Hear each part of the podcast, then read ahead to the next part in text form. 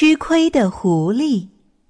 猪妈妈这天拿回来一只漂亮的风筝，回到家啊，猪宝宝特别喜欢，高兴地跑到草地上放风筝。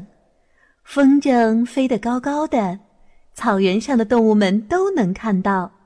小伙伴们都来看小猪放风筝，都夸奖说：“小猪，小猪，你的风筝真漂亮。”一旁的狐狸看见，嫉妒的生起气来：“哼，不行，我一定要想个办法把风筝抢过来。”于是狐狸去找了乌鸦，两个人商量着把风筝抢过来。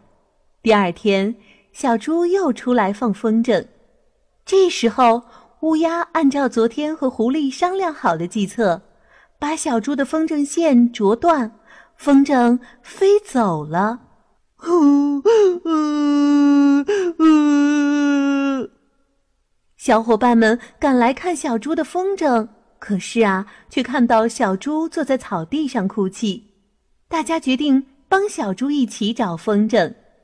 找着找着，在一棵大树上发现了风筝。小猪高兴的刚要去拿，狐狸突然站出来说：“哼，不许动！”这棵树是我的，树上的风筝也是我的。小猪委屈地说：“这、这、这、这、这明明是我的风筝，怎么会是你的呢？”狐狸狡辩地说：“哼，你们看看这棵树是不是被我家的栅栏围着？那就是我家的树，自然树上的东西也是我的啦。”大家一看。大树啊，果然被狐狸家的栅栏围着，这可怎么办才好啊？小猪伤心的流下了眼泪。